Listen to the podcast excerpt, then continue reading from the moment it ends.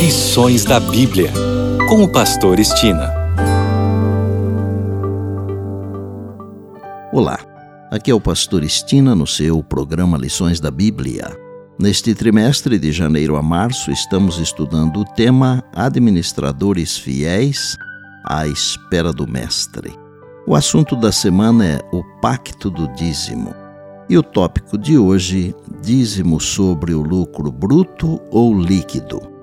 A mais importante das decisões quando o assunto é dízimo é ser fiel. Quem toma a decisão de ser fiel a Deus nos dízimos e ofertas não tem dificuldades em realizar os cálculos. Como já aprendemos, o dízimo é a décima parte das rendas e as ofertas são voluntárias, sistemáticas e de conformidade com as bênçãos recebidas.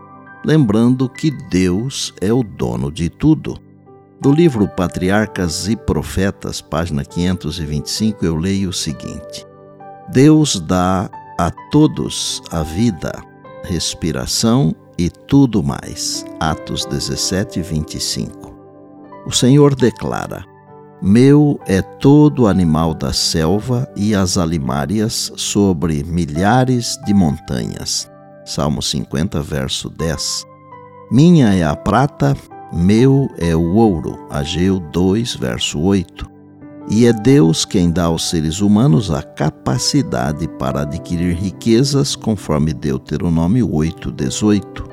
Como reconhecimento de que todas as coisas provêm dele, o Senhor determinou que uma parte de seus abundantes dons lhe fosse devolvida em dádivas e ofertas para sustentar seu culto.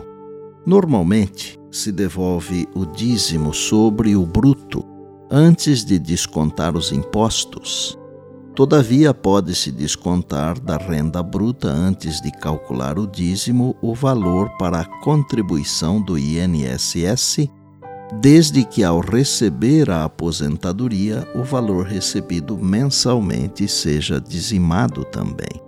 Nos tempos de Elias, Israel se desviara de Deus havia se apegado aos seus pecados e rejeitado as advertências do Espírito por meio dos mensageiros do Senhor, assim, os israelitas se separaram dos canais por onde lhes podiam vir as bênçãos divinas.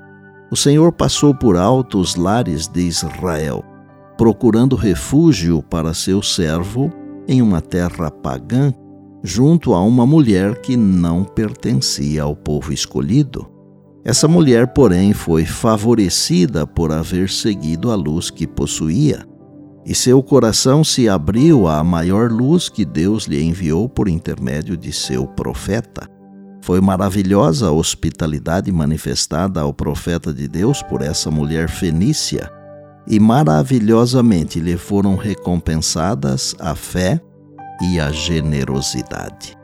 Assim comeram ele, ela e a sua casa muitos dias.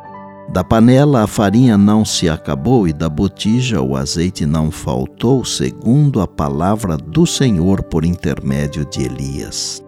Depois disto adoeceu o filho da mulher, a dona da casa, e a sua doença se agravou tanto que ele morreu. Elias clamou ao Senhor, o Senhor atendeu à voz de Elias e o menino reviveu. Elias tomou o menino e o trouxe do quarto à casa e o deu à sua mãe e lhe disse: Vê, teu filho vive. Então a mulher disse a Elias: Nisto conheço agora que tu és homem de Deus e que a palavra do Senhor na tua boca é verdade. Está em 1 Reis 17, 15 a 24 e por bondade. Lembre-se sempre das palavras de Jesus. Passará o céu e a terra, porém as minhas palavras não passarão. Eis que venho sem demora. Bem, amanhã tem mais, se Deus assim nos permitir. E disse Jesus: Examinais as Escrituras, porque julgais ter nelas a vida eterna. E são elas mesmas que testificam de mim, João 5,39 Eu sou o pastor Estina e este é o seu programa Lições da Bíblia diariamente com você, pela graça e misericórdia de Deus.